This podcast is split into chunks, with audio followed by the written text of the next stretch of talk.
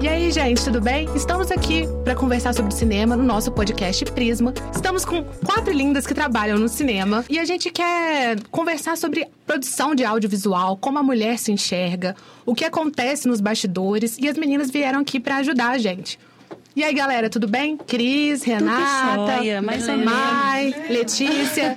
Então, eu gostaria de saber é, como que é a vivência de vocês dentro do cinema, por que, que vocês se apaixonaram por pela sétima arte, como que é o trabalho? E principalmente como que a mulher é enxergada hoje no mercado. É, eu sou a Cris Magalhães, é, trabalho com audiovisual há algum tempo assim, claro que são trabalhos amadores barra profissionais, né? Porque eu, eu sempre comecei, eu sempre, eu sempre entrei nesse, nesse viés do amador, acabei, acabei caindo para o profissional, assim, muito de repente. Quando eu comecei a ganhar dinheiro com audiovisual, foi realmente uma surpresa para mim, eu não esperava.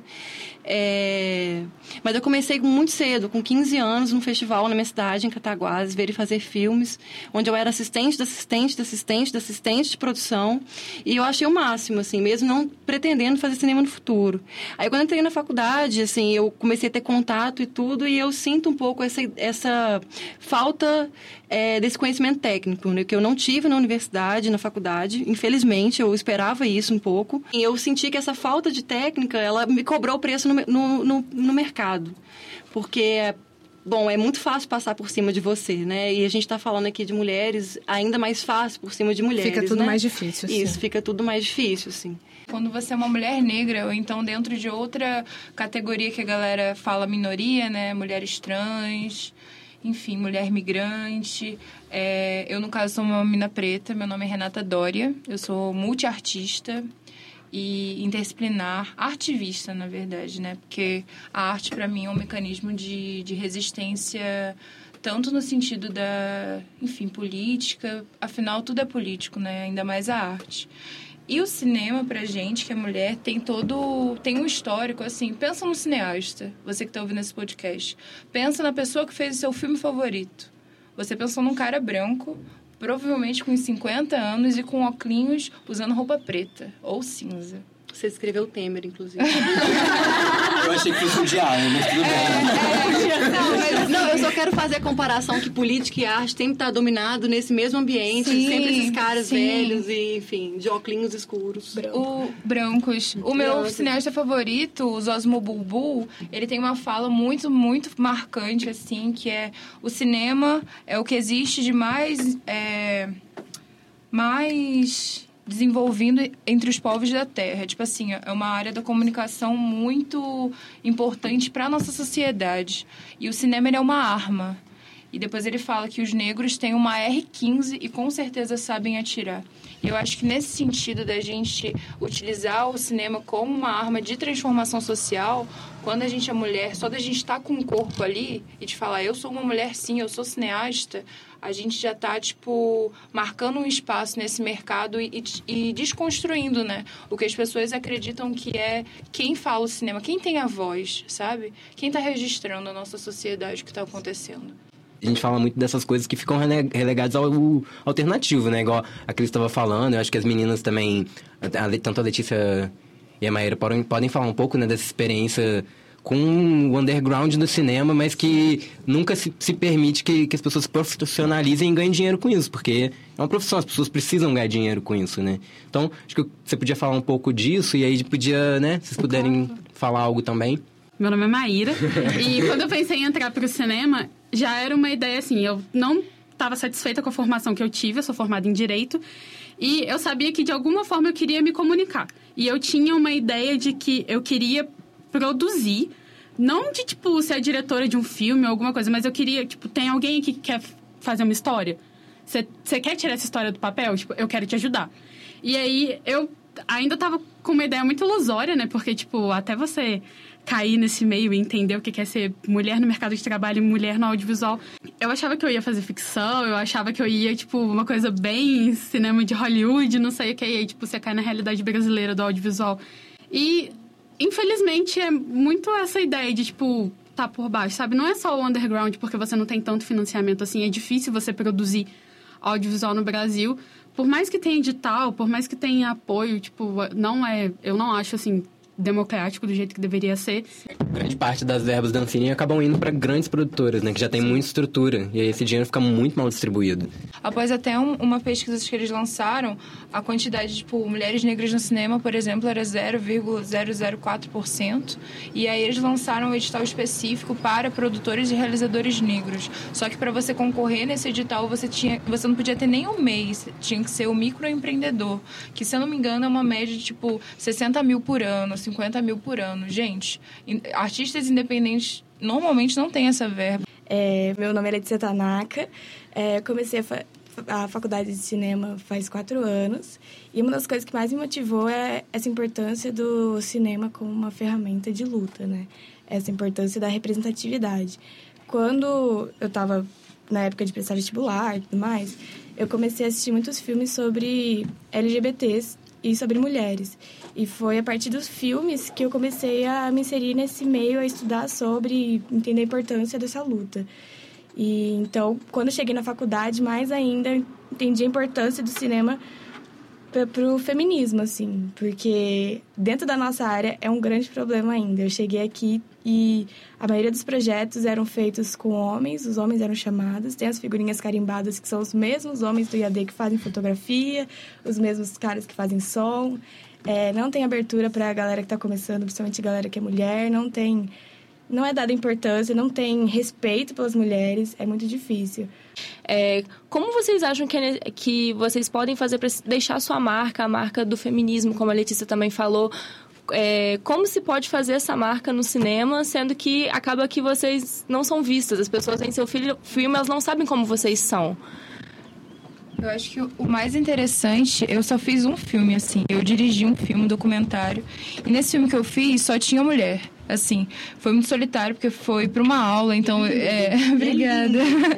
Eu dirigi, eu montei, eu produzi. Mas foram minhas amigas sendo entrevistadas e elas me... É, perceber essa companhia feminina, compartilhar com esse espaço que é feminino. Tem muitas mulheres presentes aqui, por exemplo. Tem o Vini e tal, mas a maioria aqui são mulheres. A gente está independente, está focando no portfólio. Só para criar portfólio, eu estou focando em procurar, tipo, mulheres e me ver ali também, porque esse reflexo que a gente se coloca, sabe? E de multiplicar também esses olhares, porque quando você chama uma mina para fotografia e ela confia no seu trabalho como diretora, você está falando para ela que ela pode, sabe? E aí, como que a gente é, criar isso buscando uma, uma mina para fazer o som, buscando uma mina para fazer a foto, o roteiro, e sabe? coisa, coloca um cara para enquadrar um corpo nu feminino e coloca uma mina para enquadrar um corpo nu feminino, né? Assim, a voltinha da bunda vai ter muito menos importância e vai ter atribuição para um corpo inteiro. Eu vejo assim, né? O, um filme de uma mulher vai ter uma sensibilidade e esse olhar de mulher que é muito, muitas vezes é diferente do homem. Assim, cada mulher tem seu estilo, sua singularidade, mas tem esse olhar porque a gente sabe o que é ser mulher e a gente quer ser vista de um jeito, quer ser mostrada de um jeito, quer mostrar as mulheres de outro jeito, né? Então, eu acho que é. É, não, é, eu acho que é basicamente por aí. E, é uma da... sensibilidade de autorrepresentação, né? Sim. Até assim, a gente está falando de, da crítica da representação na política. Eu vejo isso muito no cinema também. Sim. É uma grande crise de representação onde a gente deveria pensar em se autorrepresentar mesmo, né? Não só assim na esfera das, das artes como no cinema, mas assim na política também, né? E dentro da universidade, uma coisa que eu senti muito é que teve um, um momento que eu pensei, putz, está na hora de eu produzir, eu quero participar das coisas, quero ter experiências. E ninguém me abria portas. Assim, não, não tipo, eu não tenho experiência, então não tem como eu ter experiência, é aquele ciclo que não tem fim. E quando eu comecei a fazer coisas minhas, porque eu tive que começar comigo, eu pensei, se eu tô começando, por que, que eu vou pegar gente que já tem experiência, homem, que já tá Exatamente. aí carimbado? Foi não, já que eu tô me dando é, oportunidade, eu vou dar oportunidade para outras mulheres também. Então, por exemplo, nesse último, último curto que eu dirigi, que a, eu chamei a Maíra também para produção, é, é, o foco nosso era primeiro mulheres. E depois que fossem mulheres que estivessem começando. Então, assim, pessoas que não têm muita experiência, mas que têm um mínimo, uma vontade de aprender. Então, nossa equipe foi basicamente isso. Foi tudo muito experimental. Pensei, ah, não vai ser o melhor curto do mundo, mas a experiência é importante e dá oportunidade para essas mulheres começarem. Porque, por exemplo, no som, é, a gente não conseguiu nenhuma mulher. Na internet tem alguns portais que a gente faz isso, sabe? Tipo, tem um que é Mulheres do Cinema. Eu, eu queria falar, eu, queria eu, falar eu disso. até me cadastrei em alguns e é importante a gente também se cadastrar e colocar o nosso nome lá, colocar os nossos filmes lá. Dados da Ancine mostram que fazer documentário, muito- tem muito mais mulheres fazendo documentário do que ficção. E como a Cris, a Renata falaram que elas gostam de fazer ficção, eu queria saber se o fazer ficção, né, por, pelo documentário ser mais barato, ser um lugar que ainda tem um pouquinho mais de presença das mulheres, fazer ficção também seria uma forma de resistência?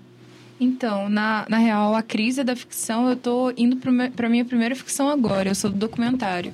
E eu sempre, assim, desde que eu fiz meu primeiro documentário, fiquei muito apaixonada. Falei, nossa, gente, é isso. Quero, falar, quero criar formas experimentais de contar essas histórias e de histórias, enfim, né? Tu- cinema é contar história. Mas aí minha amiga me mostrou, uma amiga minha, Helena Frade, que também é do cinema, me falou dessa, dessa pe- pesquisa que tinha saído em relação à quantidade de mulheres fazendo ficção e documentário. E aquilo me doeu de um jeito, porque era como se, tipo assim, você chega, você é uma mulher, você fala, ah, quero fazer arte. Uma mulher preta, então quero fazer arte. Aí todo mundo fala, ó, ok, isso não é pra você, mas se você conseguir um, um pedacinho, tá bom. Aí você consegue aquele pedacinho e aí você descobre que aquele pedacinho é tipo a metade da metade da metade da metade do que você pode fazer, sabe? Do espaço que você realmente pode conquistar. E aí eu, eu pensei, velho, por que, que eu não faço uma ficção, sabe? Só porque me falaram que eu não posso, me falaram que eu não podia fazer filme nenhum, fiz um documentário ótimo. Por que, que eu não vou fazer uma ficção também? Então, gente, para finalizar, meu nome é Fernanda Yaya. Eu queria que vocês comentassem mais um pouquinho sobre o primeiro plano, se é uma abertura, mesmo que não seja voltado para as mulheres, mas como que vocês veem isso?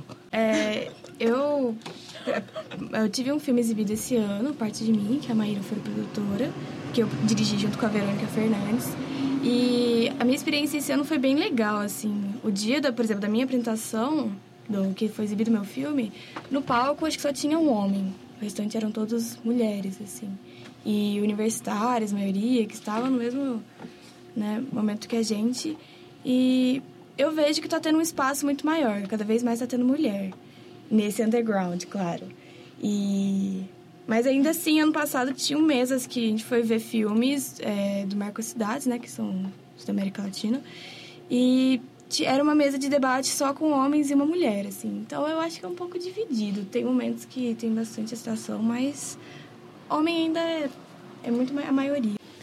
É, o festival, eu acho o festival muito importante aqui para a cidade, apesar de ter minhas críticas. Estou feliz que tenha mudado assim nos últimos anos, porque eu lembro uma coisa, tipo, quando eu apresentei, até que era pro público, né? Eu peguei o microfone e falei: "Eu sou uma mina preta aqui fazendo cinema", toda empolgada e tipo assim, quase ninguém bateu palma, assim, a galera ficou tipo aqueles Tipo, que, quem que é essa louca?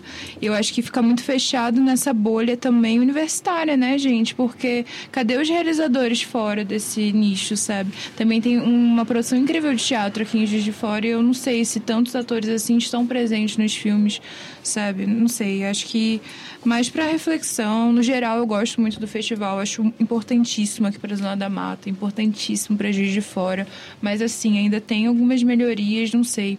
Às vezes eu fico meio cansada porque parece que é cota, sabe? Cota para as mulheres, cota para os negros, mas na hora da competição de verdade voltam os homens brancos competindo, sabe? Eu não gosto muito de usar o termo bolha, porque. Mas assim, a nossa bolha tá melhorando. É o que a Tanaka tá falando. Tipo, estamos avançando, estamos participando mais.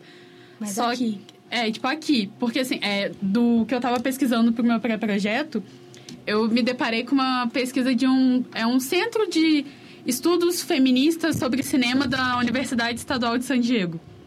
Mano, tipo, 20 anos que eles estão observando a participação de mulheres. E assim, Hollywood, né? Você pensa, uh, tem espaço para todo mundo. Mentira. Primeiro que não tem. Mas assim, a participação feminina lá alterou 1%. Tipo, é 17% no início da pesquisa, 18% em 2017. Tipo, de mulheres, sabe? Quantos anos você falou? Tem 20 anos que essa pesquisa tá correndo. Nossa. Então, tipo, pesado. sabe? Onde, tirando, tirando Bollywood, né? Tipo, é onde mais você vai ter produção. E as mulheres não aparecem. Tipo, as mulheres podem aparecer sendo personagens, mas produzindo. Então, gente, a nossa conversa foi muito deliciosa. Muito obrigada. Cris, Renata, Letícia, Mai, os meninos. Foi muito bom nossa conversa. O episódio fica por aqui. Um beijo, até a próxima.